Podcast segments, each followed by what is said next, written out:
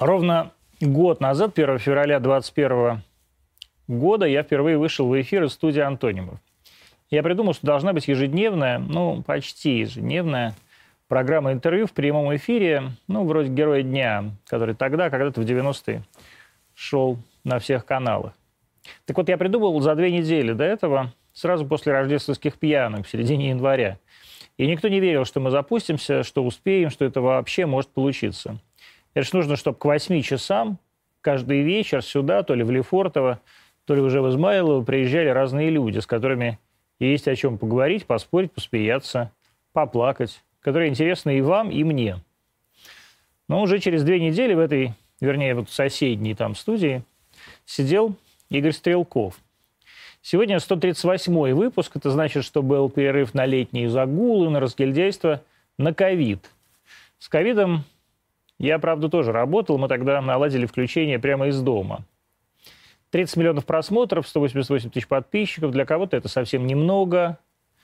Но для нас, для меня, это серьезно. Вчера меня спросил один из зрителей, доволен ли я цифрами, просмотрами, вовлеченностью аудитории, ну и вообще резонансом. Ну, недоволен, конечно. Мне, разумеется, как любому тщеславному эгоцентрику, хотелось бы бурлеска, феерии, восторгов, миллионов и миллиардов. Но приходится засыпать и просыпаться с пониманием того, что кому-то судьба карамелька, а кому одни муки.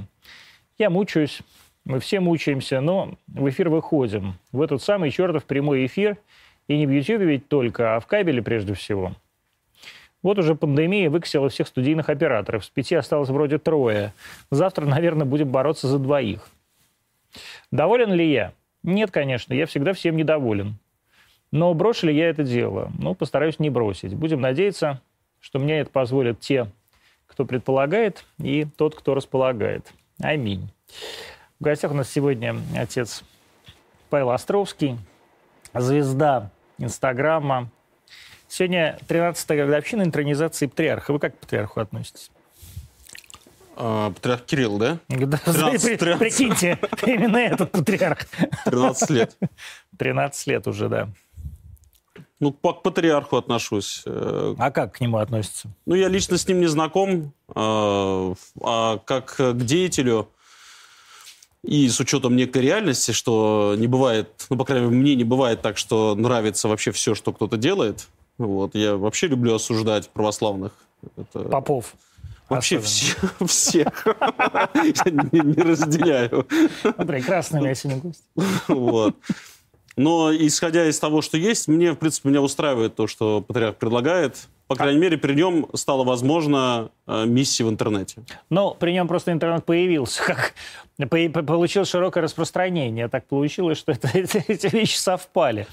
А что вам... Э, Нет, были люди, которые против были. И они даже при, при патриархе Кирилле есть люди, которые против, а он отстаивает это, что можно. Да? То есть есть э, высшие чины, митрополиты. Кто, например? Например, э, митрополит Ювеналий, который я очень уважаю. Который нас, вас рукополагал, между прочим. Да, да. Он всегда относился к этому очень, ну так, ну, очень консервативно и скептично. Вот. Э, но... Дед прав. И вот так вот. Я радуюсь тому, что мои многие первые выпуски я смог удалить, и они не сохранились. То, что я творил. Я помню, что когда выбираю Папу Римского, я делал, э, значит, стрим Которого вот как раз можно уже спросить. Вот которого последний. Нынешний. Да, да, да. И я, я там прям... Франциск. Я прям ждал, когда белый дым пойдет, и все это было с глумом. Вот. Но потом меня просили удалить. Ну, то есть я занимался какие-то совершенно, уже будучи в сане, какие-то совершенно страшными вещами. Да? То есть вы глумились над папой? Нет, я глумился над белым дымом, а, который должен появиться. Дымом. Понятно. А тем не менее, вот вы говорите, что вы любите осуждать, и что во всех э, есть что-то плохое, а что-то есть хорошее. А что плохого в 13-летнем сроке нынешнего патриарха? Мне кажется, очень много пожилых людей наверху. Хотелось бы помоложе. Помоложе хотелось бы. Потому что я думаю, что это вообще ошибка э, вообще везде. Вот не только это касается церкви. Потому что все очень быстро меняется, а сейчас стало меняться гораздо быстрее. И э, все-таки одна из главных задач церкви – это миссионерство. Ну, как ты будешь миссионерствовать, если ты не в ногу со временем, если ты не понимаешь, например, что там, что молодежь творит, чуть постарше молодежь что творит. То есть, мне кажется, люди, которые там за 60, а, несмотря на то, что они могут быть очень хорошими, умными, мудрыми и так далее, мне кажется, просто в некоторых случаях они уже просто не в теме. А вы считаете, что всем людям, эм, которые в церкви занимают, во-первых, а, люди, которые э, живут и служат в церкви, надо заниматься миссионерством? И э, относится ли это, ваше утверждение, к э, иерархам церкви? Я думаю, что сегодня это относится вообще ко всем, кто хоть как-либо причастен, причастен и к церковному аппарату, и просто даже обычные сотрудники приходов, и даже обычная бабушка за свечным ящиком. Пошла к черту. Я просто имею в виду, что она тоже миссионер, даже если у нее нет соцсетей. Потому что то, как она общается с людьми, в итоге окажется в соцсетях. Хочет она это, не хочет. Сегодня вообще все в церкви э, могут стать или миссионерами, или антихристами. То есть или а будут это, помогать, или мешать. Подождите, это одно вот либо так, либо так? А нельзя? Вот я помню, вот у вас в одном из интервью было что-то такое, что вот я, например, хороший миссионер, но плохой богослов, говорили вы. А нельзя быть э, хорошим богословом, но плохим миссионером? Я про стремление скорее. Бывает, человек хотя бы хочет хорошего, получается плохо, но у него хотя бы э, желание есть. А сегодня есть люди, которые, э, они прямо считают, что вот я не миссионер. Вот я вот у себя в храме, я вот не миссионер. А мне кажется, это ошибка. Ну, как то не миссионер? Потому что, э, ну, вот ты обругал человека новоначального. Вот он пришел тебе впервые на исповедь, ты ему сказал, вот у тебя там ногти крашеные. Обругал, нахамил, он пришел и написал об этом в инсте и все. И ты уже э, совершил... Или, или наоборот. Там собачку спас, там прикормил, там, или еще что-либо сделал доброе. При этом ты можешь вообще далек быть от интернета, но про тебя уже написали. Это важно. Да и просто это факт. Есть информационный мир. Мы уже ничего с этим не сделаем. Ну, я, например, э, может быть, и хотел бы куда-нибудь даже скрыться. Бывают такие моменты, когда ты устаешь. Но уже ты уже ничего не сделаешь. Все. То есть э, все в информационном мире, все про внешнее, про внутрь как раз никто ничего не говорит и никто не знает. А вот внешне все на показ, и все это... Ну вот, например, монаху, который пришел э, сохраниться от мирской суеты, важно быть миссионером? Нет, монаху лучше не иметь Wi-Fi, я это сейчас меня монахи убьют за это. Как это без Wi-Fi спасаться? Ну, вот так вот. Я иногда просто встречаю когда мне какая-нибудь монахиня напишет, я говорю, «А что ты мне пишешь? Не, ну я-то белый человек, у меня жена, дети, я как бы в миру. Ну ты-то с чего вообще монахиня в Инстаграме? Вот, ну то есть... Э, то есть нельзя быть монахиней в Инстаграме? Ну, мне кажется, если ты уходишь от мира, в этом все-таки суть монашества, то наверняка интернет это ну, сегодня-то как один из обетов, мне кажется. То есть... А кстати. Это интересно, надо в молитву вот, включить. Вот, кстати, а, то есть вам как бы можно все, да? Можно и в инсте, и, как вы там говорите, как у вас там споры бесконечные. Холивары. Холивары, да, холивары. А, а монахам, значит, нельзя ничего. Вы считаете это справедливо? Нет, я думаю, что э, когда ты себе заявляешь, э, например, монах, значит... Ну, вы же от... тоже что-то заявляли. Поэтому я, как священник, не могу, например, делать все, что угодно. То есть, например, э, когда я открываю ТикТок, то есть я, например, ну не могу взять и там тверк станцевать. А, Хотя... что, а что вы можете? Ну, я не смогу тверк станцевать, даже если захотел бы. Но я в том смысле, что... Хотя я бы на это посмотрел бы. А тверк это как? Ну, ты, когда ты то, тем местом, куда нужно укол сделать, ты начинаешь махать в камеру. А, да? Да, это называется тверк. Окей. Антон нарезал это, да? Я не знал этого. Я серьезно говорю. Не зря программа Попы, не, зря, не зря попы приходят, приходят в программу Антонима. Я наконец узнаю, что такое тверк. Сейчас мы вернемся после отбивки.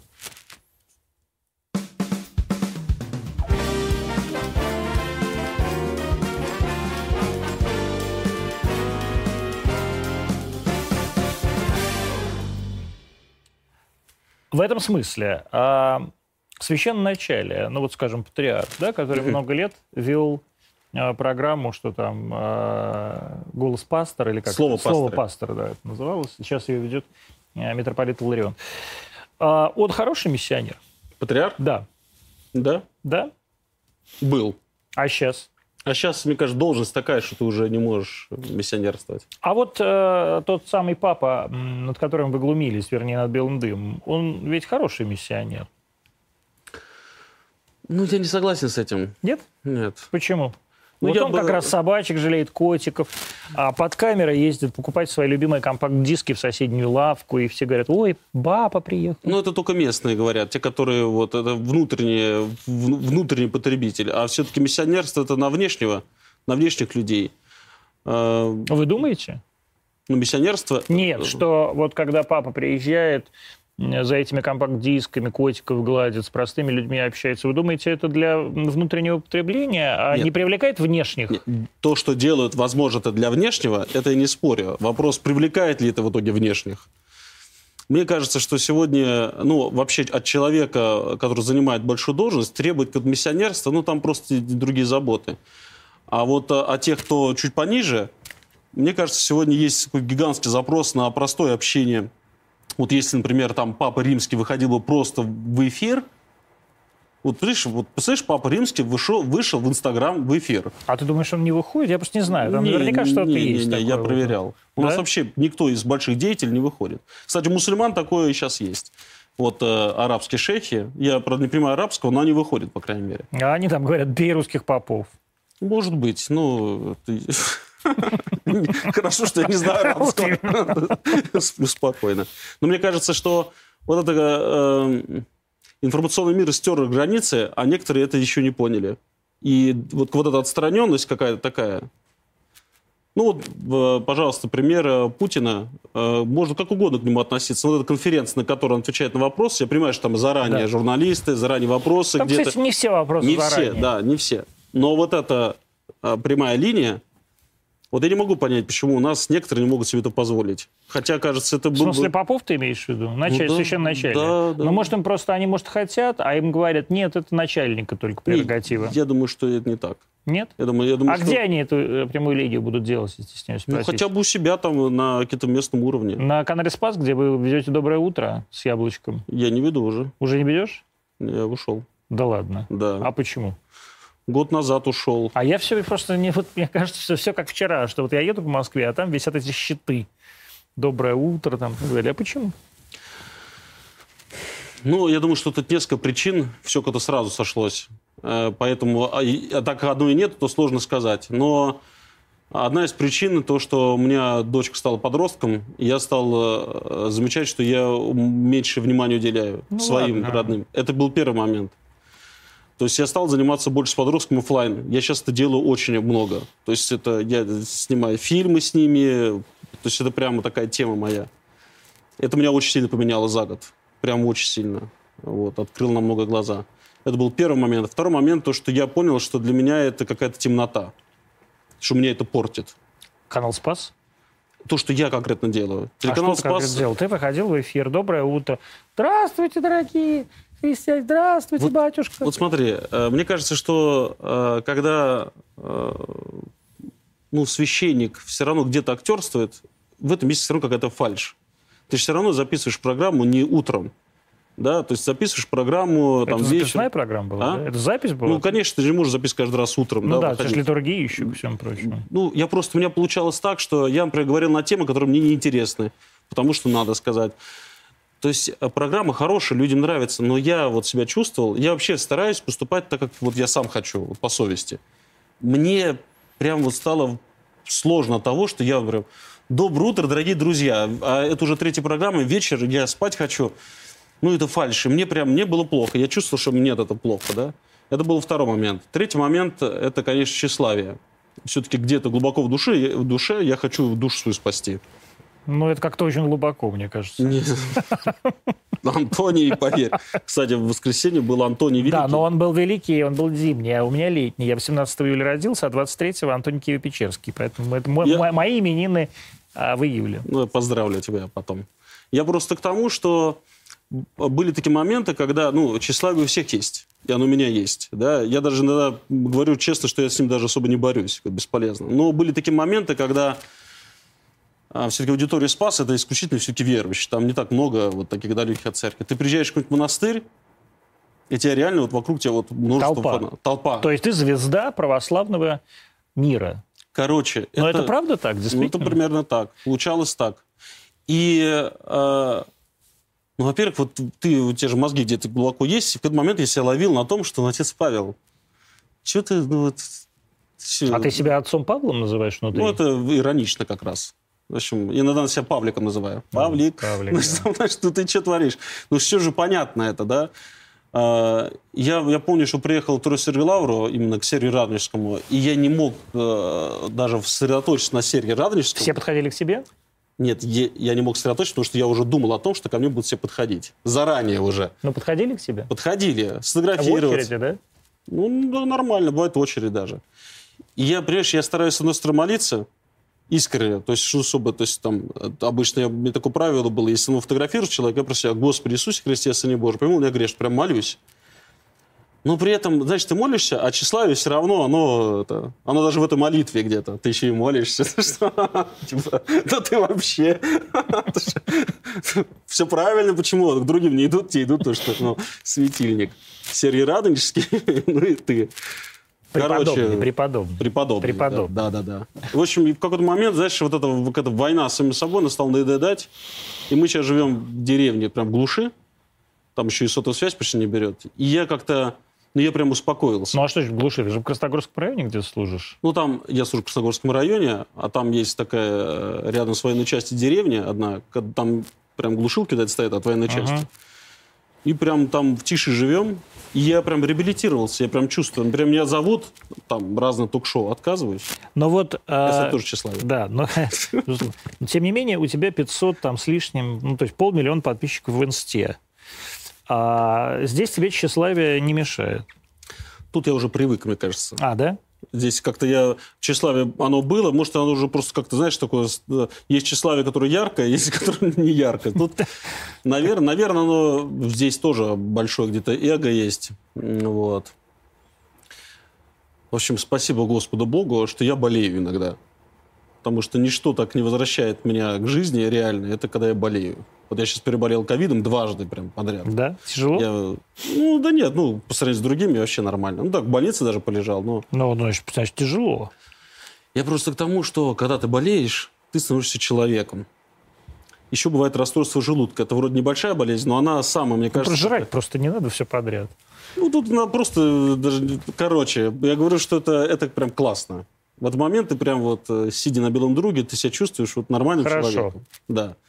И тем не менее, э, читал интервью, которое было дано два года назад ровно, там было 180, кажется, или 150 тысяч подписчиков в Инстаграме, сейчас 570, кажется. Э, Не знаю, что там с тщеславием, не знаю, канал ли Спас сделал тебя звездой, или все-таки Инста, или это одно связано Не с просто другой. талантливый. Ну, конечно. Господи, у меня, наконец, хороший гость. а. Спасибо вам, дорогие редакторы. А Как тебе удалось реально так развить инсту и вообще социальные сети, будучи попом? Потому что ты клевый, Я никогда этим не обременял себя, но честно не говоря. еврей. Не, в том смысле, что я, у меня не было такого, что надо разработать план там, и тому подобное. Э, Я просто делаю... Ну, я благодарен Богу за то, что то, что я делаю, оно даже приносит пользу, потому что то, что я делаю, мне просто нравится. Мне нравится общаться с людьми, мне нравится рассказывать им о Боге, мне нравится шутить. Здесь мне приходится очень сильно тормозить, потому что я обычно, у меня такой уклон в черный юмор, и там реально приходится тормозить там, иногда там. э, Мне вот за это прилетает стабильно как раз. От из- начальства. От начальства, да. Потому что, ну, были шутки просто стрёмные. уже. Например. Не могу вспомнить уже все. Ну, там по Ну, поводу... Ну, я вот даже вот сейчас про секшоп пош- пошутил у вас в комментариях. э, но А что там было? там, что э, если закрыть секшоп, который осветил перед этим священник, это будет оскорбление чувств верующих или нет? Ну, то есть, ну, если вот уже, то есть, ну, такое это, вот это сарказм, вот эта едкость. Приходится себя сдерживать, на самом деле, но как-то это... А, Но я, я специально не... То есть у меня не было такого, что какой-то план, знаешь, там... У меня никогда не было каких-то СММщиков, которые помогали, там... То есть я все все время... Вообще, все, все Как это случилось? Вот как ты решил? Я заведу инстик. И как ты понял, что он попер? Ну, вообще история очень печальная. Потому Я что... не сомневаюсь. Вообще, Э, э, нет. с Инстаграмом – это, безусловно, печальная история. Не-не-не, в том смысле, что вообще э, с чего все это началось, потому что я же этим вообще не занимался соцсетями как таковыми. Тут просто служился и служил. Короче, мне, ну это прям это реальная история. У меня была одна знакомая, молодая девчонка, которая исповедовалась, в храм ходила. Она влюбилась в мусульманина. И я спустя два месяца, как последний раз увидел, вдруг узнал, что она ушла в ислам. Мне это прям реально переклинило. Я даже не знаю, что мне там... Ну, мне было больно. Были там какие-то греховные вещи, то же самое тщеславие, даже не хочу это вспоминать. Но мне настолько переклинило, мне хотелось как-то ей помочь, что я помню тогда впервые вышел, была такая социальная сеть «Перископ», я там вышел в прямые эфиры в Перископе, знаю, что там сидит много молодых мусульман, надеюсь, что он там есть. И оказалось то, что эти прямые эфиры, где я просто отвечал на вопросы, имеют какой-то совершенно нереальный успех, где просто вот по-простому.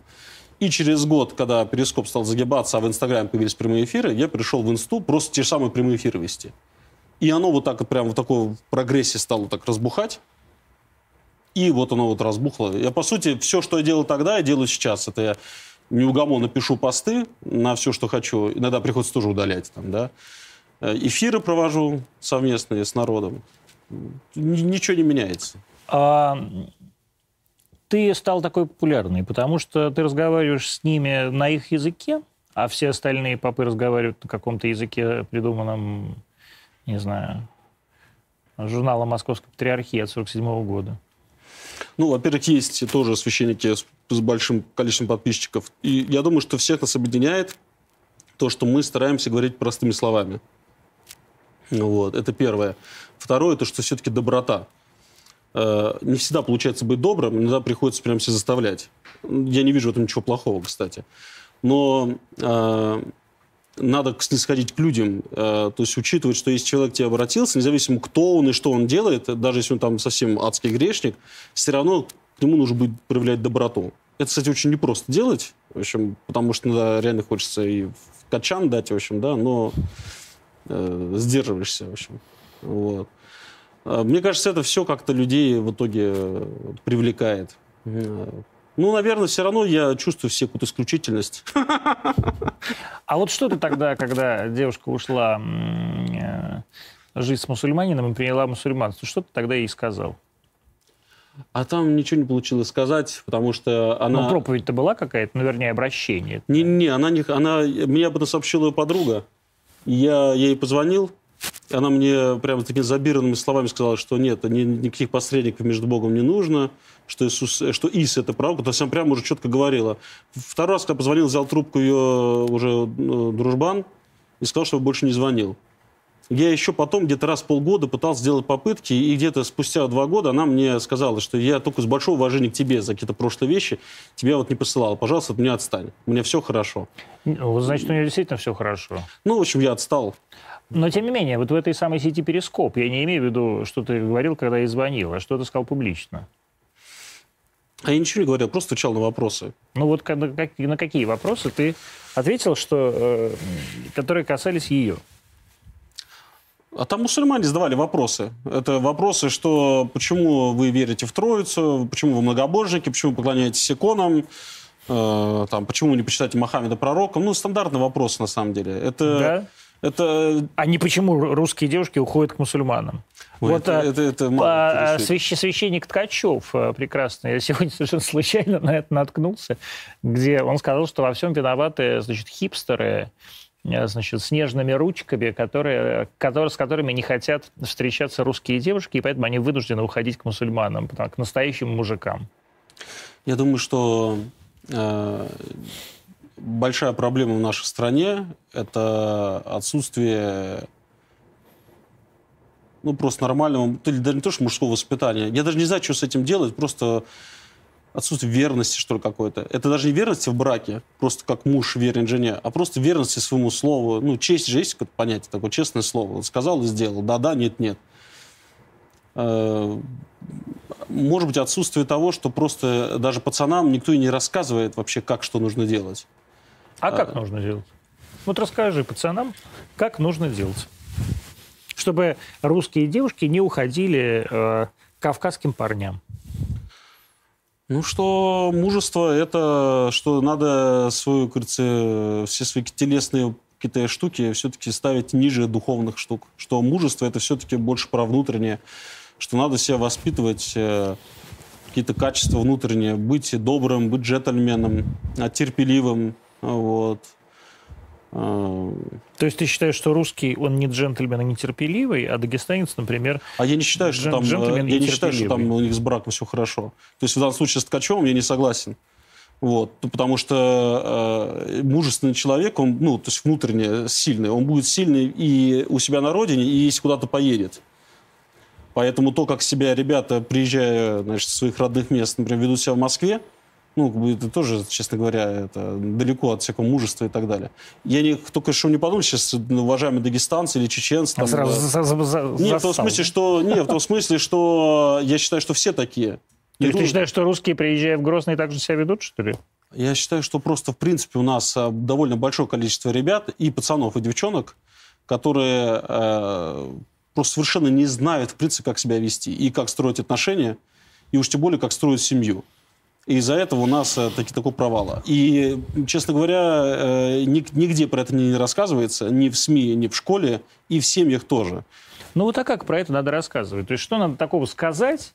Вот ты взрослый человек, а, тебе 40 лет, а, да? А, я не помню, какого 39. года. 39. А, что надо такого сказать, чтобы вдруг сознание молодого человека, фактически еще ребенка, перевернулось, и он такой, о, точно, я буду так себя вести. Ну, знаешь, здесь нет одного ответа на вопрос. Я, например, могу сказать, что я постараюсь сделать. Я, э, когда меня приглашают в школы, я этих встреч провел огромное количество. Эти встречи, они все оффлайн как раз. Э, То есть сидит мной актовый зал, сидят вот 9, 10, 11 классы, я отвечаю на их вопросы, которые они мне сами же задают анонимно, потому что я против сгоняют. Вот. И ну, стараюсь как-то, отвечая на их вопросы, объяснить, что в браке, во-первых, там просто не будет, что это все равно человек другого пола, что брак это некомфортно. Некомфортно? Во брак это вообще некомфортная штука. То есть не- э, те, кто думает, что я вступлю в брак, там будет комфортно, это просто какое-то э, убеждение глупое. А брак это как? Но брак ты сталкиваешься с человеком, даже если ты его любишь, даже если есть единомыслие, это все равно другой человек. И э, он все равно будет жить по своим рельсам. У него будет, э, у тебя будет одно настроение, будет другое. Ты будешь хотеть одного, он будет все равно другое. Ну просто не будет А несовпадения. зачем тогда нужен этот брак ваш? Я, честно говоря, не знаю, зачем некоторые вступают в брак. Я даже отговариваю иногда. Но для христианина, между прочим, это апостол Павел говорил. Он говорил, вот вы вступаете в брак, а мне вас жаль, вас ждут скорби по плоти. То есть даже в счастливом браке скорби есть. Неизбежно. Ну, вот я могу сказать, я в счастливом браке, и человек, который причиняет мне больше всего боли, это моя любимая жена. Ну, как ты ей. И, безусловно, конечно. Но почему? Потому что, например, э, вот если мы были с тобой в браке, Слава богу, у нас, слава богу, у нас гей-браки запрещены. Я специально это все сказал, чтобы, знаешь, ну, было что вставить, знаешь, вот в подводку. А у нас прямой эфир. Ну, там, ну, запись. Короче, я к тому, что когда я общаюсь ну, с другом или там с кем угодно, я могу всегда уйти. А, И я обычно людей, там, друзей, я не впускаю так глубоко внутрь себя, как жену. Жена про меня знает все, я перед ней абсолютно уязвим. И поэтому ее слова, они, как мне очень приятно, но они могут меня прям ранить, прям очень сильно ранить. Если меня кто-нибудь так ранил бы, если, ну, вот, из посторонних людей, я просто бы перестал бы с ним общаться вообще навсегда. То есть в браке там... там То есть есть- она тебя прямо чморит. Да нет, это просто бывает, ты что-нибудь, что-нибудь тебе скажет, ты, ну, как бы, ну, так, ты открыт, поэтому это все может именно так вот. э. И я, ты совершенно прав, я также иногда жену могу сказать что-нибудь необдуманно, она прям вижу, что расстраивается. Я прошу прощения, она прощается, остальное, но боль все равно уже причинил.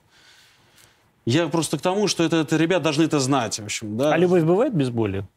Я думаю, нет. Мне кажется, люб- классно вот фильм «Хоббит», там, э, смотрел «Хоббит»? Да, смотрел, конечно. Там, когда Трандуил общается с этой эльфийкой, вот ее не помню. Это Кара, этот самый гном с э, эльфийкой, да. Да, да, да, да, да. И вот он умер.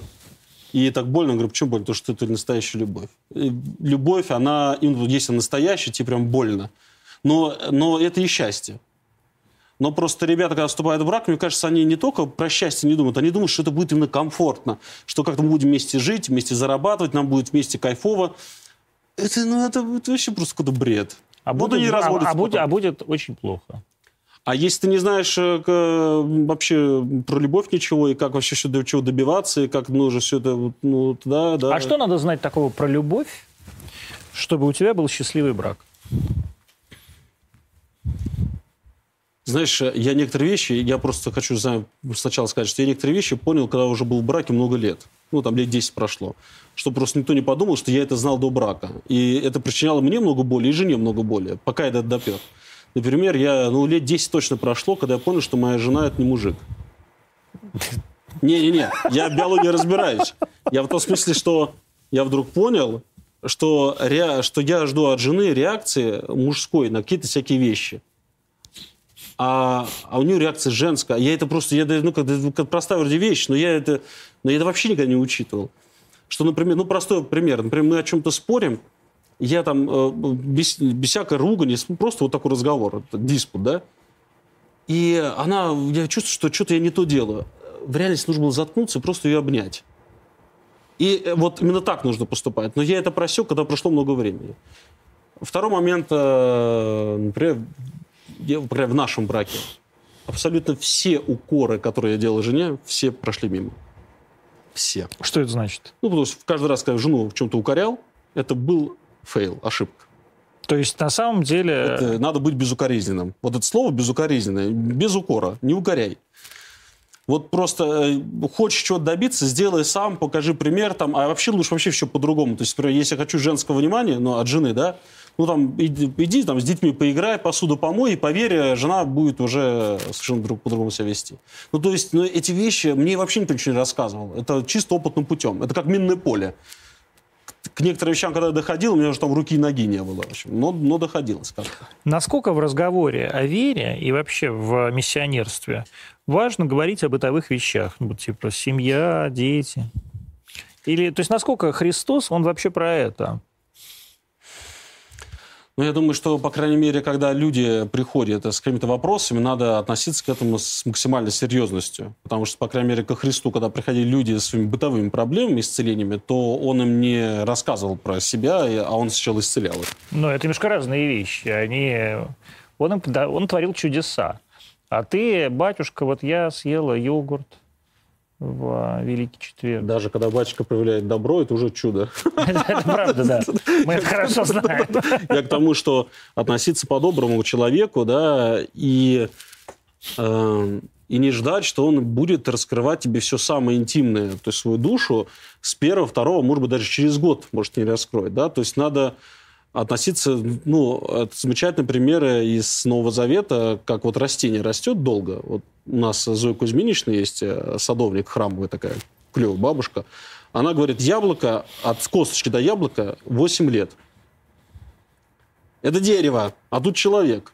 Я все время себе напоминаю, что апостолы ходили со Христом 3,5 года и не сработало. По факту они же все бросили его. Это они с ним ходили 3,5 года. А тут я и я не Христос, да и эти не апостолы. И эти, да, сейчас, чернь, я. Короче, к тому, что иногда просто, просто тупо нужно ждать. Не просто ждать, э, проявлять добро. Ну, как вот мы вот сажаем там э, растения. Что нужно? Нужно, чтобы была добрая почва. Все. От нас не зависит, будет ли дождь, от нас не зависит э, даже само семечко. От нас зависит вот от садовника. Добрая почва. Пашешь, пропалываешь. Все. Вот, мне кажется, священник должен быть просто вот садовником. Пропалывать, пахать. И если у тебя ничего не сработало, еще не обижаться. И все же. А, одно дело, когда они приходят к тебе, ну, например, на исповедь. Другое дело, когда ты приходишь к ним, как миссионер. То есть, как миссионер, ты все-таки несешь им какие-то э, смысловые вещи. А ты, вот и я тебя спрашиваю в контексте... А если не ставлю в такую позицию? Ни разу Нет? не ставил. Я вот очень, я, во-первых, ненавижу навязываться. Прям мне это вот... А ты считаешь, миссионерство это не навязывание? Я не знаю, как другие делают. Я не знаю, как ты делаешь. Вот, я скажу про себя. Просто я, вот я правда не знаю, как другие делают, миссионеры, в общем, да. Может, кто-то успешно навязывается, я просто не знаю. Не хочу кого-то обидеть. Мало ли, кто-то трудится, а я еще что-то там вякнул. Я даже когда в школу приходил, я прям учителям говорил, во-первых, пусть приходят только те, кто хочет, это первое. И второе, пусть пишут вопросы на записках именно те, которые хотят. Кстати, вопросы приходят там и с матом, и всякие шуточки там, типа там и так далее. Там, смотрю ли я порно там, ну, в общем, я отвечаю. Смотришь? Конечно. Ну, смотрел, конечно. В общем, и как? Ну, тогда было интересно. Сейчас, в принципе, уже интереснее здесь еще. Так-то, ну, там просто ничего не поменялось. Это правда, кстати. Я вот смотрю старое порно, оно лучше, чем новое. Я просто к тому, что я не ставлю себя в позицию вот этого человека, который навязывается. Наверное, потому что мне, мне это самого выбешивает. Потому что я в детстве с этим... Я, я же с детства в церкви. Но у тебя же отец священник. Э, Слава богу, отец себя не очень навязывал. А в целом я же жил и при приходе. Ну, мне очень много чего пытались вот это вот прям вбить в бошку, прям вот это. Это такое отторжение вызвало. Да? Это просто нереальное. Мне... А что пытались вбить в бошку, что у тебя вызвало отторжение, и к чему это отторжение привело в итоге? Ты равно стал попом. Знаешь, э, я даже не знаю. Во-первых, я стал попом, наверное, все-таки не из того, что было в детстве. Это какое-то, наверное, вообще... Это, да я даже не знаю, почему так произошло. Но вызывало отторжение то, что мне постоянно, постоянно даже в каких-то... Ну, не постоянно, вру. Просто мне часто в каких-то вещах все время все приводили в сторону Бога. Там грех, грех, грех, грех. Там даже, даже если ты двойку получил, ну, слышишь, двойку получил, потому что я не учусь, не люблю учиться там. Но, ну, почему здесь грех? Ну, как в известном анекдоте, да, это, когда учительница говорит, что, ребята, кто будет учиться хорошо, попадут в рай, кто будет учиться плохо, попадут в ад. А Вовочка говорит, Марья Ивановна, есть ли возможность выжить, закончив школу, чтобы не туда, не туда. В общем. Ну, то есть вот это постоянно вот это было, то есть это вот что-то религиозное и так далее.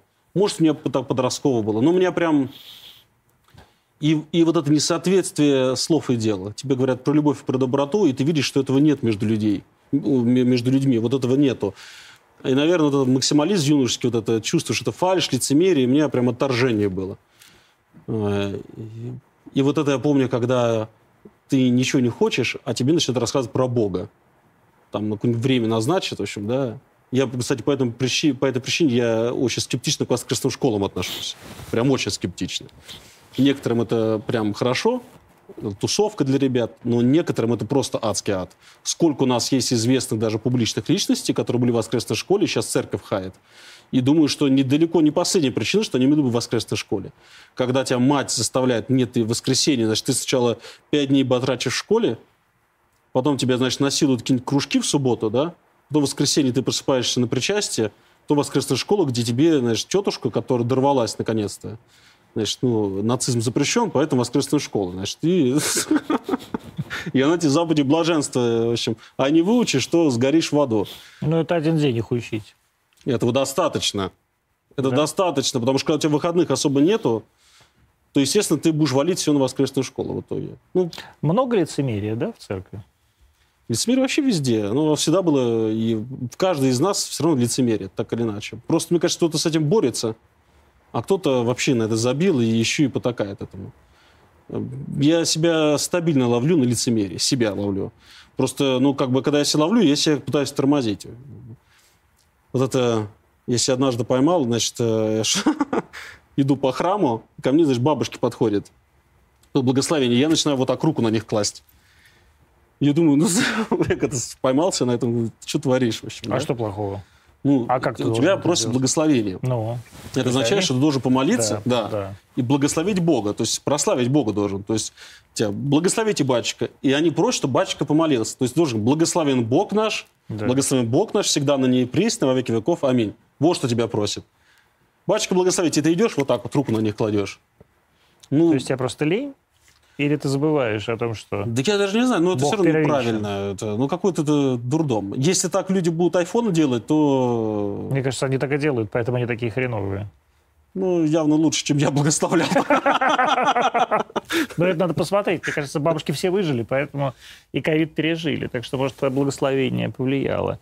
И все же, а вот что с тобой произошло, когда ты все это внутри церкви увидел? Вот ты говоришь, слава богу, отец не очень лез в мои дела. Во-первых, а кто лез? Как от тебя отвратило и как ты стал попом тогда? Просто потому что э, тоже в одном из интервью ты сказал, что вот раньше как все было хорошо, а за детей принимали решения родители. Э, Детей женили, за детей решали, куда они будут поступать и что дальше делать. Это было поэтому или все-таки это было осознанное решение? Не, э, это было точно осознанно. Я, кстати, не говорил, что было хорошо, что принимали выбор. Просто говорю, что времена изменились. И то, что раньше, правда, за детей много чего выбирали, то сегодня они столкнулись с тем, что нужно выбирать сами. сами Ну, и у них из-за этого стресс и... давит жутко Да. вообще. Просто там, до- Ну, до вот смерти. это и вывод из этого лучше. Конечно, хорошо, ж, когда не Я давит. просто не знаю, мы же не можем же вернуться в те времена. И теперь уже, что говорят, тем более мы и не жили в тех временах. Это вот эти все воспоминания, как в, при Российской империи было хорошо. Тут батюшка сидел, отец э, Мещ... Петр Мещерин. Да, он говорит, что в Российской империи было хорошо. Не знаю, ну, в крепостное право там пусть поработает. Ну, то есть, что было хорошо? Большой вопрос. Вообще. Отец Игумен, э, потомок прекрасного дворянского рода, они пытали как раз. Это я не знал. Ну, ладно. Я думаю, что э, я благодарен родителям за то, что они со мной сохраняли контакт, даже когда меня несло. Из этого я очень благодарен. Я э, с трудом вспоминаю, потому что мне как-то память так забывает, как я себя плохо вел, я прям жестко хулиганил. Ну как? Это что значит? Ну, я футбольным фанатом был. Ну и что, что значит футбольным фанатом? Это драки, да? алкоголь, там, приводы в полицию, милицию, милицию. тогда. Ну, то есть э, для меня это просто было веселье. А ты за ЦСКА вносил? ЦСКА, конечно. Нормальный человек.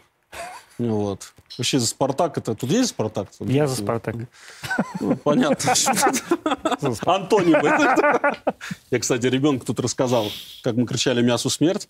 «Мясу смерть»? Да-да-да. И ну, ребенок ему 7 лет, он такой ха-ха-ха, мы еще пошутили, и все. А потом он идет с мамой, на встречу девочка в красно-белом шарфе, и ребенок «Мясу смерть». Да, хорошо, ну, что по... они не знали, поэтому, что... Поэтому, как, как известно, у «Спартака» такой победный гимн, это песня певицы Максим. Да-да-да, знаешь ли ты? Знаешь В общем,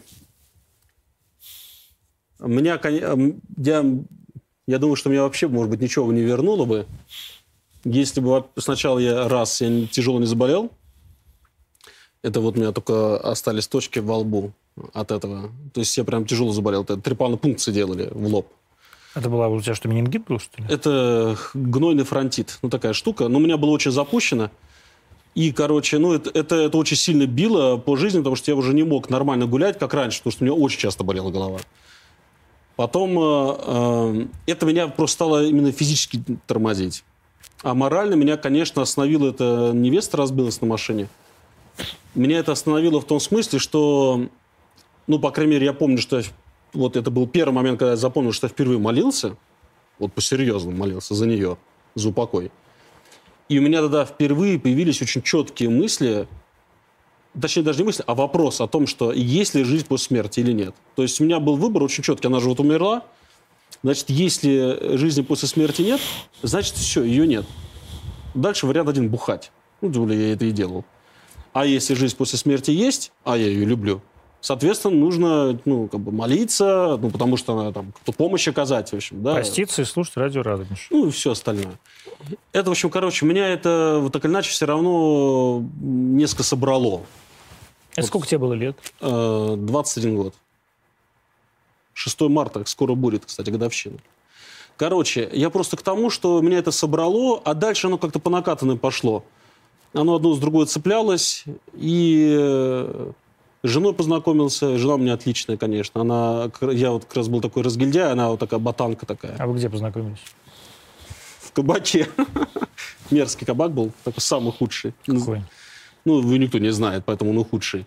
Вот. Ну, в него собирались сами отбросы. Как там жена оказалась, это сложно объяснить. В общем, она пришла с другом впервые туда, и там познакомились. Дальше там интернет-переписки какие-то были, и как-то стали общаться. Я не знаю, каким образом Господь устроил. Это, это реально чудо. Весь класс моей жены знал меня. И знали с худшей стороны, естественно. И только жена меня не знала. Вот не знала. Когда она недавно мне рассказала, а ей рассказала ее мать, то есть теща, что когда, значит, теща встретилась с своей подругой, а это была мама ее одноклассницы, моей жены, и та сказала, что ее дочь выходит замуж за Островского, та стала отговаривать, почему? Потому что Островский это, ну, это же днище. А ты в какой-то такой специальной школе учился, где, обычный, все, обычный где все друг друга знали? Не, ну просто мы, мы учились не в одной школе. Ну, и... мало ли, я вот тоже учился с огромным не, меня в школе людей. все знали. Я, Из-за я... чего? Из-за того, что ты всех убивал, что ли? Не, мы, мы хулиганили, просто веселились, хулиганили, дрались, э, издевались. В общем, дебил был. Знаешь, я тебе, чтобы ты просто не было лишних вопросов. Меня часто спрашивали о том, э, что я думал в тот момент. Важно понимать, что я не думал. То есть э, я не могу вспомнить никаких своих мыслей. То есть это просто было, знаешь, вот как вот старые телевизоры, когда э, не работает, вот это было в голове.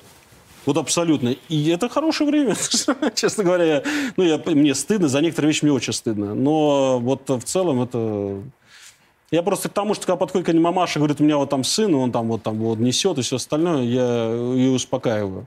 Что все будет хорошо. Ну, есть вероятность. Для того, чтобы стать нормальным человеком, нужно пережить такой период? Или Ну, можно не переживать? Кому-то нужно, а есть нормальные люди, которые своими, своими ну, мозгами. Вот у меня жена не переживала скорби. Я Но знаю. она же девушка. Она, в принципе, могла не быть футбольной фанаткой. Да. Но ей нравится Рамштайн, кстати. Господи, какой кошмар. Хорошая песня. А там же сейчас какой-то поп тоже э, запретить пыта- пытается. Ну, новый. Рамштайн не слушаю. Раньше было... Да? Но Тиля просто запретить. Ну, что-то такое. А там он против абортов что-то, или за аборт. а что-то. Ну, наверное, видимо, за аборт, э, поэтому запретить.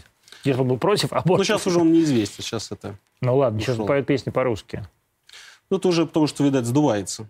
Уже пытается... Зато он у как Наталья. Рейра. Господи, он вообще... А как Наталья Рейра? Я даже не знаю, Ну, как выглядит Стивен Сигал. Есть ребята, которые получают российское гражданство. Мне кажется, ну, что просто, ну, здесь хоть То есть ты фанаты. считаешь, что наше гражданство никому не нужно? А? Следующий вопрос. Нет, я так не считаю. Я просто вижу, что эти ребята, мне кажется, больше такой, больше пиар-ход, Да? нежели что им хочется в России осесть. Нет, они совершенно не собираются, конечно, в Россию. Мне кажется, они просто думают, что здесь весело. Потому что здесь можно хулиганить. Надо им в Тверь или в Самару. В Тверь, да, безусловно. К Владыке Амбросию. А, Кстати, хороший я узнал еще со времен монашества. а, Владыку Амбросия. Владыку, да, он замечательный. Да. А, и тем не менее, вот что нужно сделать, чтобы быть хорошим миссионером? И что такое вообще хороший миссионер? И считаешь ли ты себя хорошим миссионером? Я думаю, что на миссионера невозможно отучиться. Я думаю, что это только может быть призвание от Бога. То, как это выразил, наверное, самый лучший миссионер всех Апостол времен народа, Павел? апостол Павел, дал мне дар благовествовать, и горе мне, если не буду благовествовать. Ну, также у тебя прекрасно в каком-то интервью есть прекрасная тоже э, цитата из апостола Павла, да, по поводу того, что нет больше ни Эллина, ни Иудея, потому что с Эллинами я был Эллином, а с Иудеями Иудеем. А, нужно разговаривать с людьми на их языке для того, чтобы э, эту миссию нести. Или нужно все-таки пытаться, чтобы люди разговаривали э, на языке Святого, Святого Писания? Я думаю, что разговаривать с людьми на одном языке это в первую очередь не про то, чтобы я с ними разговаривал там, там или мату ругался, или там еще как будто, ну, типа свойский пацан такой, да. Я думаю, что разговаривать на одном языке, это в первую очередь это э, требуется от миссионера, чтобы он заткнулся. Это самое тяжелое. Это, это для меня, это, это вот на- я вот пока на этой ступенчике, не знаю, нижней или вышней, я нахожусь сейчас. Это откровение прошлого года, 2021. Что это Это значит? ж нужно молчать. Если ты хочешь, чтобы человек вообще тебе как-то хоть как-то открылся. Эм, Несколько, то есть я, э, я общаюсь с подростками, стараюсь молчать, они начинают открываться. И были некоторые ребята, которых я знаю достаточно давно. И я думал, что я про них знаю все, тем более они мне исповедуются. И вот в какой-то веке, наконец-то я заткнувшись, помолчал с ними, то есть дал им выговориться. И оказалось, что я вообще про них ничего не знал. И что ты узнал? Ну, например, это, там, это уже э, так, эта история она на Ютубе есть. Ну, то есть это не секрет. Например, там одна девчонка, я с ней знаком там, год три или четыре, ну, такая прям все православная. Я все время думал, что это прям вот прям эталон православия. Что вот она такая вся такая радостная, все знает и все остальное. И она прям так, ну, прям супер. И тут вот я, значит, в октябре узнаю, что ее два с половиной года назад э, жестко изнасиловал один чувак, причем из церкви. И у нее с того момента у нее там панические атаки, она просто все это скрывала. И она скрывала это так, что я это вообще не замечал. Просто вообще не замечал. И она смогла мне это рассказать только тогда, когда сама прочитала в интернете, что я, ну, я про себя написал, что меня тоже домогались. Трижды. Тебя? Да, трижды. Да ладно. Да, в 13, 17, 13, 15, 17. Вот. И когда я это рассказал, она поняла, что, в принципе, я, может, ее пойму, и она мне это рассказала. Ну, короче, я просто вот весь прошлый год для меня это я старался молчать, и люди открывались. И в миссионерстве оказалось так же. Ко мне приходит человек, или даже если я общаюсь с человеком, его нужно просто выслушать сначала. А для того, чтобы выслушать его, понять, нужно просто ему заткнуться. Мне это очень тяжело дается, потому что у меня подвешенное. Э, Вот. Это какое-то откровение было. Я даже в какой-то растерянности до сих пор пребываю. А что тебя так поразило? Ну, потому что я, мне до этого реально казалось, то, что миссионерство – это проговорить. Ну, про то, что нужно говорить. А сейчас я понимаю, что миссионерство – это больше про то, что... Как Не в выводе, а в судьбе девушки. Ну, изнасиловали. Что, это редкий случай? Ты Нет, никогда меня- про такое не Нет, слышал? меня поразило то, что я об этом совершенно не знал и не догадывался. Что это было скрыто. То есть я считал, что вообще замечательный, счастливый человек, и, и, и не было никаких, знаешь, там даже крючочков зацепиться за что-то, чтобы, ну, знаешь, начать расспрашивать о чем-то. А вдруг оказывается, что это просто была ширма. И таких ребят оказалось очень много. Кстати, по поводу изнасилования оказалось, что у нас их такое количество, что просто и педофилии, что меня просто Но ее изнасиловали во сколько лет? э, 14. Ну вот, э, например, когда ты говоришь, что меня тоже домогались, э, три, аж три раза, а кто-то об этом знал? Ну, об этом узнал э, мой отец Каким первый в августе этого года, я ему сам сказал. То есть ну, никто об этом не знал. Да. Соответственно, почему тебя удивляет, э, что никто не знал про эту девушку, если и про тебя никто не знал? Знаешь, э, в моем случае у меня не осталось травмы, потому что я как бы во всех этих случаях себя повел правильно. Я когда, кстати, о папе об этом рассказал, он, он, он вспомнил, сказал, что его тоже домогались в детстве. Но он сказал очень интересную фразу. У меня это в голове сохранилось как момент правильного его поведения. То есть в голове отложилось это как что-то правильное. То есть я правильно поступил, поэтому как-то это вот стерлось. Может быть, если все вышло плохо... А правильно это как? Ну, в, моем, в двух случаях я смог убежать, в третьем случае я избил этого человека. Ты считаешь правильно? Ну, в тот момент, мне кажется, что это было правильно. Мне было 17 лет. И ты уже мог избить, в принципе. Но я просто... Это был как раз случай, как раз это был священнослужитель. А, вот так, да? И он сейчас уже умер, и поэтому мне не нужно называть его имя, ничего. Но у меня... Это, кстати, хорошо, потому что у меня никогда не было розовых очков по поводу церковной действительности. Я знаю, что в церкви есть Христос, я знаю, что в церкви есть святость, есть благодать, и вот эти разговоры, что РПЦ уже не та, неважно. Ребят, я, я это знаю, что это все это есть. Я вижу огромное количество людей, которые спасаются и бл- прям блаженствуют. Ну, я знаю совершенно другую сторону, знаешь, как вот, и вот эти Иудина. Есть совершенно другая сторона, просто мрачная. Вот. Меня это не останавливает в моей вере, но как бы и вот этих нет розовых очков. понимаешь. А когда ты сталкиваешься, а совершенно очевидно, что в вашей епархии ты не мог не сталкиваться с э, количеством, вот этим количеством как раз, как ты говоришь, ЛГБТ, а, на самом деле старых мудаков и молодых приживал с ними а, в церкви. Ты как, э, ну как ты на это, как на это вообще смотришь ты и как на это смотрят люди? Ну, как смотрят люди, я вообще не могу знать. Это надо у них спрашивать, у каждого на все по-разному. Но у меня подход простой. Во всех случаях, когда, если я точно знал что-то, я этих людей сдавал. И добивался... Сдавал кому же? своим же, то есть добивался того, чтобы этих людей с ними что-то ну, делали. В, не- в тех случаях, когда я это было, то этих людей запрещали. А в, обла- в- в областной, прости, про- господи, епархии? Я говорю, это было не только в нашей епархии. В тех случаях, когда я точно знал, вот, то есть э, там документально подтверждал, мне, знаешь, мне же люди в личку столько всего шлют теперь. Понятно, это что- вредит церкви? Что люди так ведут? Да. Ну, конечно. Ну, это предательство. Это дискредитация. И, причем я не очень могу понять, почему мы только про ЛГБТ говорим. Просто если батюшка блудит, если он предстает прихожанке, ну, конечно, дискредитация. Это, вот на, на приходе, если это происходит, это же, во-первых, все видят. Это страшное зло. Это, если от священника мы ждем, что он пастырь, то есть э, тоже заботится, то здесь это все наоборот. Но у меня есть какая-то надежда, связанная с информационным миром, потому что, с одной стороны, сейчас, мне кажется, будет только хуже становиться некоторое время, потому что все это будет вылезать наружу. То есть просто количество случаев будет А с другой стороны, это хорошо, потому что, знаешь, если уж тебя страх Божий не останавливает, пусть тебя останавливает хотя бы страх, то, что все на тебя смотрят. Конечно, хотелось бы, чтобы у всех был страх Божий. Да я тебе тоже хочу, чтобы у меня страх Божий был. Но когда на тебя все тебя в любой момент могут спалить и все остальное, ну хотя бы пусть это останавливает. Ну, конечно, дискредитация всех этих случаев. В общем, ну, сейчас, по крайней мере, вот то, что я замечаю, потому что э, те случаи, когда вот мне становились известны, я, там, сдавали там, вышестоящему начальству, разбирались, там, запрещали, лишали сана.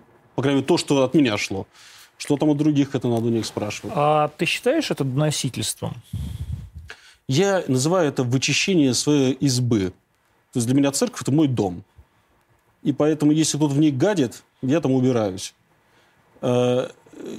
Нет никаких проблем. Если ты назвался священником, крест одел, все остальное, то это как, ну, ну как бы некое звание. То есть э, ты себя назвал же таким, тебе спрос другой. Ну, ну хочешь ты, извините, за грубо страхаться, ну так сними себя крест и иди делай что, не называй себя христианином. Но ты же себя назвал христианином, те люди руки целуют.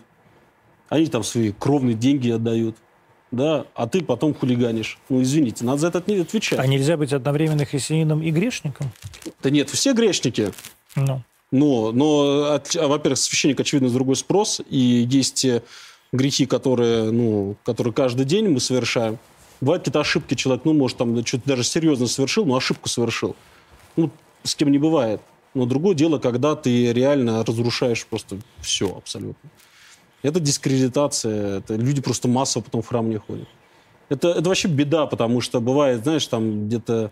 Я вот вижу, у нас много довольно сейчас священников, потому что молодых прям трудится так, что ну, стараются как-то изменить этот внешний какой-то информационный фон от церкви и так далее. А потом вот эти люди, они посмотрят нас в Инстаграме, потом в храм приходят, и там начинается какое-то вот это месиво на исповеди, там ногти не те, то не то, ругают, унижают. Ну, это мне это... это... Что такое ругань и унижение на исповеди? И с чем вообще люди приходят на исповедь? Во-первых, хочу заметить, что я, это прям очень важно сослаться, я этот вопрос задал а, по поводу новоначальных патриарху. И патриарх ответил, и я просто сейчас, если кто-то смотрит, думает, ты что вообще несешь? На YouTube можно найти ответ, где мне патриарх ответил. Что он ответил? Он ответил, что, безусловно, священник должен вначале вот проявлять эту доброту, снисхождение, да, должен человека, ну, так скажем, не, уж точно не ругать и тому подобное. Это касается неважно того, с чем человек пришел. Вот, вот совсем не важно. То есть э, люди приходят на исповедь, э, если брать новоначальных, но ни у кого нет веры. Ну как может, он же первый раз пришел скорее всего, Писание он никогда не читал. Ну, приходит, потому что там или операция завтра, или кто-то умер там, ну, или у самого что-то заболело, или просто душа пустота, или уже хочется в окно выпилиться, ну, просто нельзя. Поэтому ну, напоследок, последнее... Как живет на третьем этаже, как я. Не фартануло. Ну, можно шесть раз попробовать. Ну, тогда проще. Ты позови нас на ряд бабушек. Ну, у вас футбольные фанаты еще остались. Но тем не менее. В общем, я к тому, что люди приходят, конечно, ждать от них, что они там будут э, про Христа говорить, ну, это не, но э, с любовью там. Я, например, это не моя задумка, я эту идею скопировал у одного батюшки, э, и, прям, прям вот мне вот исповедальное место, и рядом стоит комод с подарками. Я там стараюсь людям, которые первый раз приходят, какой-то подарок дать. В общем, да, просто там... Рядом с э, исповедальным? Ну, прям комод стоит, да? да. В церкви прям? В церкви. Ну, ну просто, чтобы, знаешь, вот, вот это э, все равно остается послевкусие. И Люди, что ты им даешь? Ну, там, э, детям конфетки всякие разные, там, ну, так, хорошие конфетки, там, взрослым, если исповедь, там, какую-нибудь Евангелие подарить, в общем, да, там, четочки, прям, закупаем такие вязаные, такие настоящие uh-huh. четки, не вот это барахло, там, значит, носит на себе, там. Я просто к тому, что э, у большинства людей никаких особых воспоминаний о переисповеди не остается, потому что люди приходят с огромным волнением. Но у них вот если подарок останется, то послевкусие, что ко мне отнеслись как к человеку, что мне там никто не наорал и так далее. Это, это уже замечательно. Я просто... Я просто вспомнил свою первую исповедь. Знаешь, я тебе скажу, что э, э, оставлен пример в Писании, какая, какая должна быть реакция в церкви на приходе от человека, который в первый раз пришел на исповедь. У нас никогда такой реакции не будет. Ну, потому что там открытая исповедь была. Не-не-не. Это просто, это даже сам факт. Христос говорит, что нет радости на небе более, чем радость по одному грешнику кающимся. Представь, что человек приходит первый раз на исповедь, и вот он исповедовался, ты только, знаешь, такой, пам, знаешь, там, конфетти, салют, все радуются, там, подарки ему, ну, все рады ему. Слышишь, какая, ну, как, как было прекрасно. Ну, это утопия. Утопия? Утопия. Все всегда будут осуждать? Нет, просто все все равно обычно. Ну, это не потому, что мы плохие или хорошие. Мне кажется, мы уже так все в своем живем. Мы этого не замечаем. Но хотя бы хоть кто-то, если радуется, это уже хорошо. Тебе, когда к тебе приходят люди исповедуются, не все равно? Мне? Не, не, не все равно. Никогда? Не, ну, конечно, бывают моменты, когда ты, знаешь, там, особенно если ты заболеваешь, у тебя такой какой-то серый туман происходит, в общем, да, если за это укоряю, вот. Ну, не, ну бог с ним, с серым туманом. Ну, вот действительно, приходят к тебе эти бабки или кто-то вот это вот. А ба- бабушки самые лучшие, Да? кстати, между прочим. Ну, Это вот... а чем вот они самые лучшие? Мне кажется, они уже все, все поняли. Они уже... Во-первых, мне кажется, им чуть проще, чем нам. Уже нет вот этой суеты, она уже просто ими не платит эту суету. То есть уже как бы у них все уже перед глазами. Они какие-то добрые, с ним, ну, прям не знаю. Я их там прям... И, кстати, можно обнять. Ну, ты тоже сам себе противоречишь. Одни добрые, а с другой стороны бабка стоит у э, подсвечника. Это и- потому, что их не воспитывают. То есть Бабушка она хочется- добрая, добрая, но невоспитанная. Ее просто, ей нужно дать возможность проявить какую-то активность. Я, например, у нас одна бабушка была, которая очень любила вот делать замечания и все остальное. Я говорю, я понимаю, что тебе хочется, ну, Чтобы было правильно. Не только про, и правильно, и просто как-то поучаствовать. Это такое чисто женское. Я говорю, ну, слышь, ты пеки пироги и прям вот раздавай. Хочешь человеку замечать, ты подари пирожок подари там, да? Там обними. И она, знаешь, она э, у нас э, на приход многие ребята приходят такие как раз вот с Инстаграм, знаешь, туннели в ушах, там наколочки, все такое. И она, знаешь, иногда она какой-нибудь пирожок возьмет, она говорит, ну, ты, ну, возьмите, уродец какой-то. Знаешь, знаешь. И он, значит, ну, все с добром, и у него добро, и он, да все, ну, как бы... То есть надо, надо давать возможность как-то проявлять себя, но так как это... Не, не так, чтобы она шла в догматику, которую она не, не знает совсем, да, там. Я здесь стояла, как из фильма «Служебный роман», в общем, да, там, вот, э, за арбузами, когда, по там. Ну, к бабушки, они с удовольствием будут э, создавать добрую атмосферу. Во-первых, если сам батюшка будет это, этим заботиться о доброй атмосфере, да. Если он с ними будет по-доброму разговаривать, тут же тут такая штука есть. Если тебя ругают, то ты обычно потом тоже ругаешь. Я стараюсь вообще никого не ругать. У меня даже бывают такие моменты, когда это, 50 оттенков серого. Батюшка, ну поругай меня. Нет, поругай меня вот так. Сестра, пожалуйста. Как в переводе Гоблин, не искушай меня, ибо не обузна я в своих желаниях, начнут творить добро направо-налево. У вас Гоблин был. Был, был. Была какая-то исповедь, которая тебя поразила до глубины души? Ну, такие были, конечно. Я даже в некоторых случаях брал разрешение на разглашение, ну, не называя. Не называя имя. Да, да, да. Ну, был э, один мужик, несколько лет пришел с Донбасса. Я никогда не представлял, как может быть война или, или убийство с другой стороны. Он рассказал, ну, это именно у него так было, как он, как у него произошла эволюция, когда он убивал людей внутри него. Это меня прям поразило. Он прям рыдал, рассказывал. Он был ополченцем? А? Он был да, был ополченцем? ополченцем. Он поехал сначала, ну, просто за Россию. Посмотрел и поехал. А, он, он рассказал, что в первый там какой-то бой он просто там писался и какался. Просто страх был, ничего не мог сделать. Потом где-то кого-то там убил. Все-таки. Там его тошнило, рвало, там он там бухал. Потом где-то он, говорит, был такой момент, когда я помню, что я его убил, но уже из мести за своего товарища, которого убили. Потом был такой момент, ну, я так очень сокращаю исповедь. Ну, просто по пунктам. Был момент, когда я прям хотел это, потому что скука. Мы там так долго что-то сидели, ничего не было. И потом случился бой, и прям, ну, это был экшен. Но край был, это когда я... Был тоже бой, я убивал, и я получал прям настоящее удовольствие. Прям вот, ну, прям удовольствие. И вот в этот момент я понял, что мне конец. И я сбежал, и он пришел на исповедь. И это было... И для меня это был какой-то такой трэш, потому что он... э, самое интересное, он был верующим, э, и он, э, и он прямо говорит, я понимаю, что не могу теперь причащаться. То, что я люблю убивать людей. И мне что-то надо с этим делать. Вот. Ну, мы там с ним сошлись, там он в один северный монастырь уехал на реабилитацию и договорились, что он там в монастыре сначала, потом в психушку ляжет. Ну, пройдет, то есть э, пройдет реабилитацию у психиатра, потому что там явно уже такие пошли изменения. Он это признавал. Мне там, вот.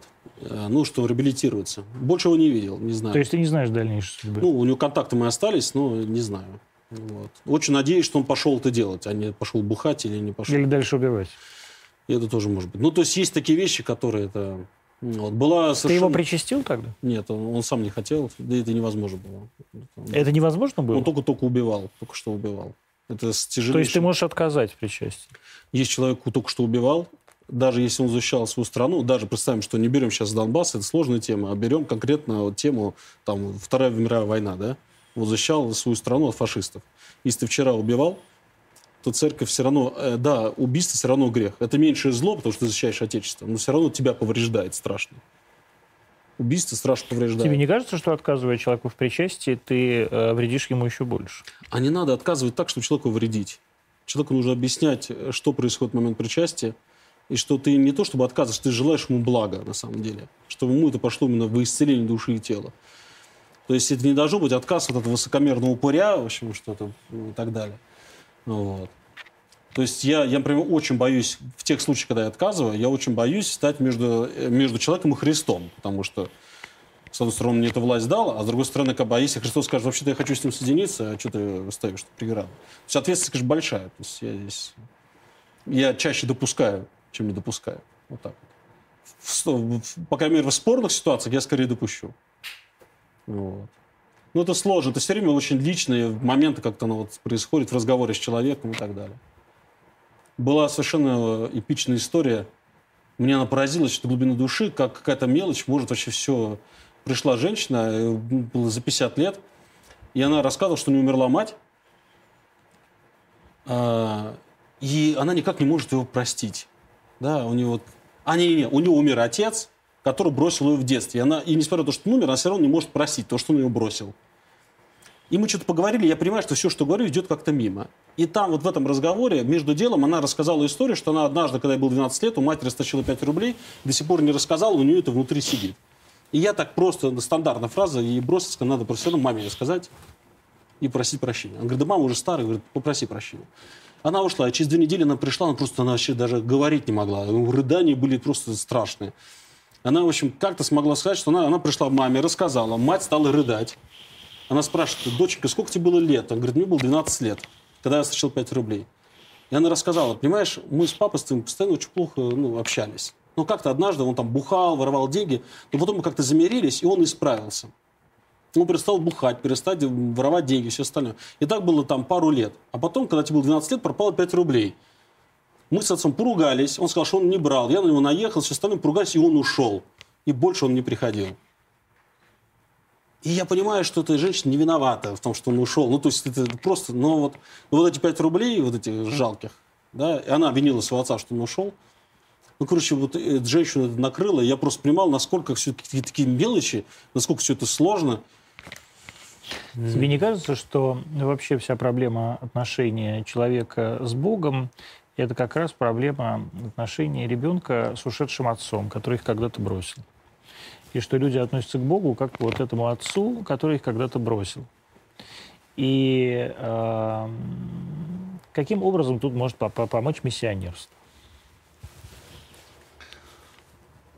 Мне вообще сложно говорить за других людей, как только относятся. У меня никогда не было такого, что меня именно Бог бросил. Эм, мне в какой-то момент э, очень четко пришло осознание, что если Бога э, мы, э, тем более в символе веры, называем светом, что вот Он светит, и он же мы еще называем неизменяемым. Мне как-то в голове это было Бог неизменяемый свет. То есть Он светит всегда, как свет любви. Что я, если в моей душе темнота, это я стою спиной к Нему. То есть вот это мне какая-то аналогия, она была достаточно давно в голове сидела. Что если ты стоишь спиной к Богу, то перед тобой будет все время черная полоса, тень. И в реальности нужно просто повернуться ему лицом. То есть не надо никуда даже куда идти, просто нужно развернуться. То есть вот это, а, то, что называют покаянием, да, для меня это просто повернуться. А, кстати, я, а, а извращением я называю слово вращение. Это когда ты, наоборот, от него отворачиваешься. И мне кажется, что просто иногда, может, у людей складывается такое впечатление о том, что Богу на нас все равно, потому что он очень деликатный. Мы Бог деликатный. Да, мне кажется, просто мы привыкли, что по, даже по своим родителям, я по себе сужу, как мы обычно все-таки влезаем постоянно в жизнь своих детей, вмешаем, вмешиваемся и ведем себя достаточно неделикатно, из-за чего у нас отношения зачастую бывает портятся там не очень, в общем, да. А, а он, вот, вот у нас есть свободная воля, да, и он, он вот, вот, ну, то есть если он видит, что ну, ну не хотим мы, ну не надо, вот, ну, не, вот не, не хочу быть с тобой. Вот, ну, окей. Вот как-то вот это... Из-за этого, мне кажется, есть это вот... Знаешь, я просто думаю, что долготерпение Божие настолько велико, что иногда людям кажется, что вообще нет. Что Бог или... Я думаю так, что Бог или нас очень сильно любит, либо его просто нет. Либо им просто плевать. Не, ну либо плевать, это скучная идея. Да? Честно говоря, скучная. Да есть такое, знаешь, что типа... А что тогда, вот расскажи, пожалуйста. Я понимаю, что ты хочешь быть миссионером, а не богословом, и все же. Мгм. Что произошло с э, Богом Авраама и Исаака а, такого, что он вдруг стал из э, Бога, сжигающего Содом и Гамору э, и превращающего жену Лота в соляной стол, в деликатным? Мне кажется, Содом и Гоморра деликатно были сожжены. Никто не пострадал лишних. А мне кажется, что никаких перемен особых не было. А, Я думаю, что если бы в Новый Завет были бы включены исторические книги, то все продолжилось бы. Просто в Новый Завет нет исторических книг, по факту. А там они были. Вот. А, Иерусалим разрушен, между прочим. И Господь сказал, что это произойдет. Камня на камне не останется. Следы не осталось. Это Новый Завет уже. Христос в Евангелии от Луки говорит, приведите этих, при ног моих положите и избейте передо мной. Я думаю, что... э, я думаю, что ошибкой, это мое личное мнение, но ошибкой является наше вот, общечеловеческое, что мы пытаемся его понять, непостижимого. Вот он же нам сказал через пророка Ветхого Завета, что ваши мысли не мои мысли, ваши пути не мои пути. Мне кажется, вот эта попытка даже таким светлым человеческим умом, даже коллективным светлым человеческим умом врубиться э, в что вообще делает Бог, э, ну, изначально обречена на, на провал. Я это себе представляю, как если, знаешь, собака будет, даже самая-самая умная, будет пытаться врубиться, что творит человек. Знаешь, это есть известное, что люди поняли, что дельфины умные тогда, когда Сергея Зверева толкали от берега, да?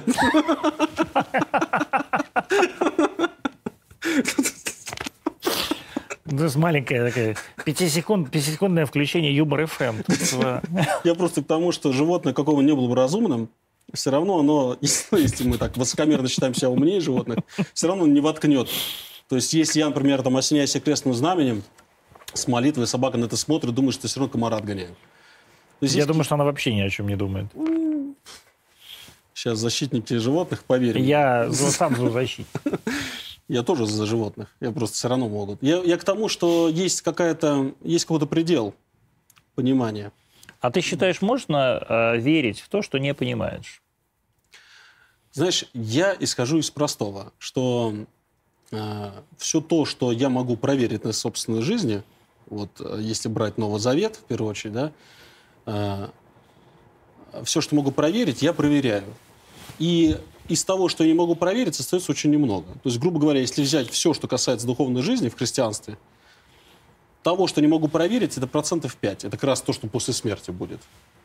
Но когда у тебя 95 работает, 95%, то вот остальные 5 мне верится очень легко. Вот, так что я здесь... э, э, ну, я как-то спокойно отношусь к тому, что мне где-то в некоторых вещах просто нужно доверять Богу. В конце концов, э, мне также и с женой. Э, мне вообще Бога очень легко понять через жену, как ни странно. Потому что э, жену уже я люблю, но я не знаю, что она меня любит в ответ. Я в это верю.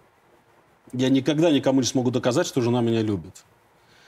Но я в это верю. И эта вера основывается на каких-то моментах моей жизни. В общем, да? Но она хотя бы общается с тобой, она тебе отвечает. Ну, Бог, тоже на тебя- общается по, по- да, общается, да. Каким образом?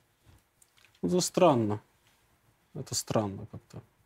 Это в те редкие моменты, когда я молился с верою, именно с верою, это, это сразу все происходило. И это как-то было удивительно. А что происходило? Ну, это сложно сказать. Но если... Ну, был у нас момент один, э, там, с детьми связанный. И от нас это не зависело, потому что это было связано с медициной. Ни- Никак там... Заболели дети.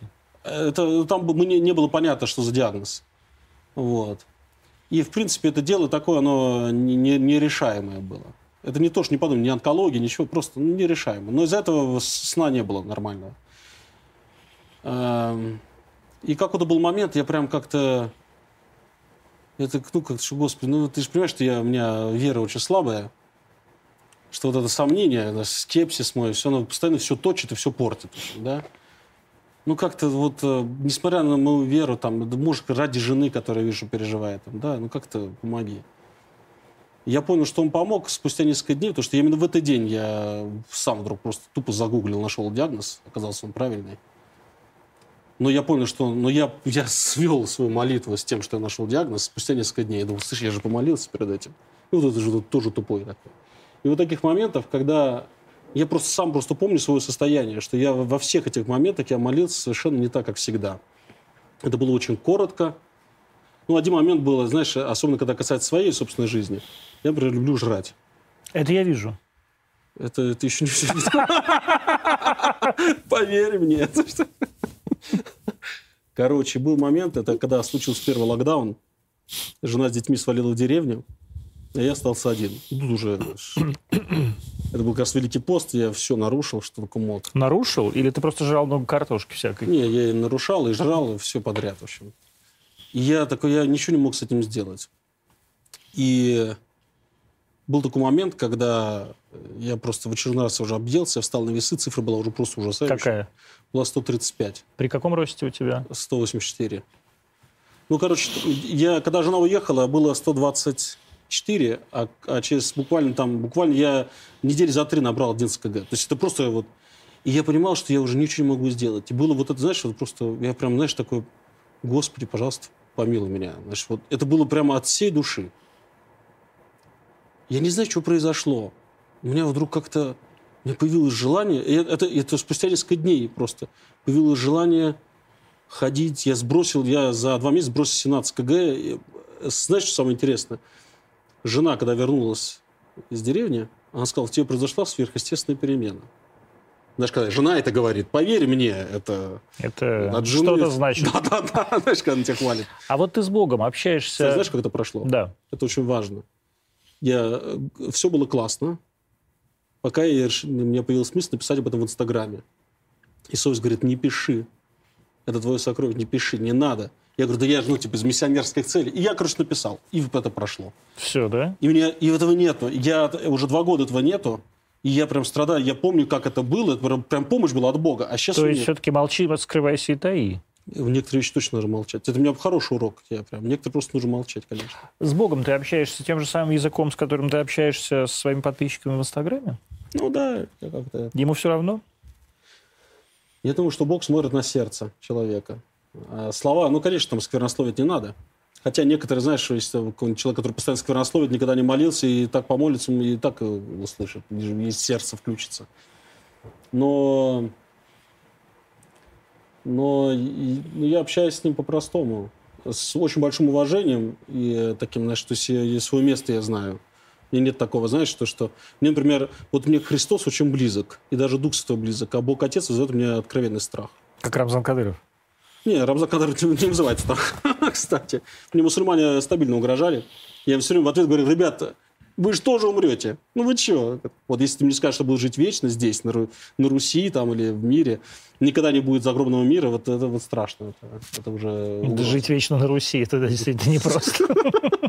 Слушайте, мне просто ну, вдумайся, у тебя умерли все близкие, знаешь, там, тебе уже 300 лет, в общем, да? Ты умрешь, а я еще жив. Да, это действительно страшно.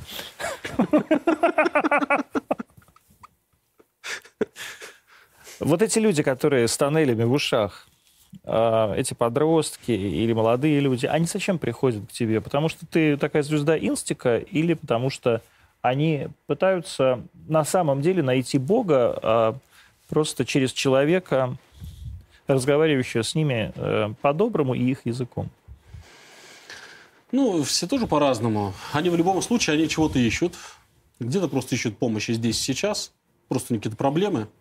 Они вот хотят, они вот видят, что человек, ну, особенно по слухам, кто-то сказал, что он может помочь. Они идут как к психологу почти. Ничего с этим не сделаешь. Но очень многие приходят именно к Богу. Я вообще, знаешь, я стал оптимистом за последний год. Я видел такое количество подростков и молодых ребят, которые верят в разы лучше, чем я в их, в их собственном возрасте, которые читают Писание, прям так это стараются как-то вот так серьезно жить. Причем неформально подходит. Не, не так, что пост это диета как раз. Э, ну, то есть э, есть какой-то порох в пороховницах, оказывается, да. И для этого просто нужно было мне заткнуться, как ни странно. Вот это удивительно для меня. Вот. Есть, есть, есть, ребята. И ищут Бога прям так это. Находят? Находят. Это поразительно вообще. Это просто поразительно, как кажется, знаешь, вот, ну, особенно когда ты, э, ты понимаешь, что твои собственные же утверждения а, обнуляются, потому что, знаешь, я тоже бросал с этими словами, ну, типа, все пропало. Не, не пропало. Есть. Я просто, знаешь, я, я не знаю, хватит ли долготерпения Божия на нашу страну, чтобы эти все ребята набрали должную массу и успели вырасти. Такую критическую массу, но чтобы они могли уже как вокруг себя что-то менять. И что тогда будет? Тогда, надеюсь, у нас будет хотя бы более-менее нормальная семья. Нормальная семья в том смысле, что без драк, без насилия, с каким-то взаимным уважением, терпением друг друга. Ну, вот, вот на это надеюсь. Мне кажется, все равно, если мы говорим про страну, все равно все от семьи идет. Почему для тебя семья действительно так важна? Потому что, знаешь, вот люди там вот говорят, что у нас там чиновники не те, судьи не те и все остальное. Я вижу, все равно кто-то воспитал. Ну, что-то что-то вшито было в них. А есть честные люди, нечестные. Да? Это вот есть ты можешь брать и не можешь брать, да. Ты можешь врать и не можешь врать. Все равно это все э, вот э, на подкорку вписывается. Мне однажды эта жена прям сказала. Мне прям родители впихнули, вшили в голову, что муж один на всю жизнь. Мне кажется, это жене, жене это помогло в некоторые моменты, когда я меня косячил. Я никогда жене не изменял, она мне не изменяла, слава богу. Но были моменты, когда я вот просто... Ну, мне казалось, что я был прав, но я поступал неправильно. И жена это протерпела. И у меня это было вшито. Я вступил в брак, зная, что жена одна и точка. Это было родителями вшито. А как, а как мы, вот все там, знаешь, вот эти разговоры, давайте там сменим одних, других, это вообще не работает. Это, это же все идет э, снизу. Это, это надо заниматься воспитанием, показывать пример личный. Я не то, что махнул рукой на наше поколение и старше, но э, пожилым людям, несмотря на то, что постоянно говоришь, нужно читать Священное Писание, изучать вероучение, в подавляющем большинстве случаев это не делают. А молодежь это делает и они изучают, они задают вопросы, они сомневаются. Они, бывает, достают. Например, от парней э, часто слышу вопрос, вот э, ты говоришь, нужно делать то-то, то-то, а как это? То есть им лайфхаки нужны. Самому нужно погружаться в это все. А у взрослых этого, это, ну, это не то, что нет, просто это гораздо реже встречается. Все, как ни странно, вот там, правда. Съел, не съел, купаться, не купаться. Йогурт, не йогурт. Йогурт. Отец Павел Островский был сегодня в Антонимах. Друзья, мы прощаемся. До завтра. Завтра встретимся в 20.00 в прямом эфире. Как обычно. До новых встреч.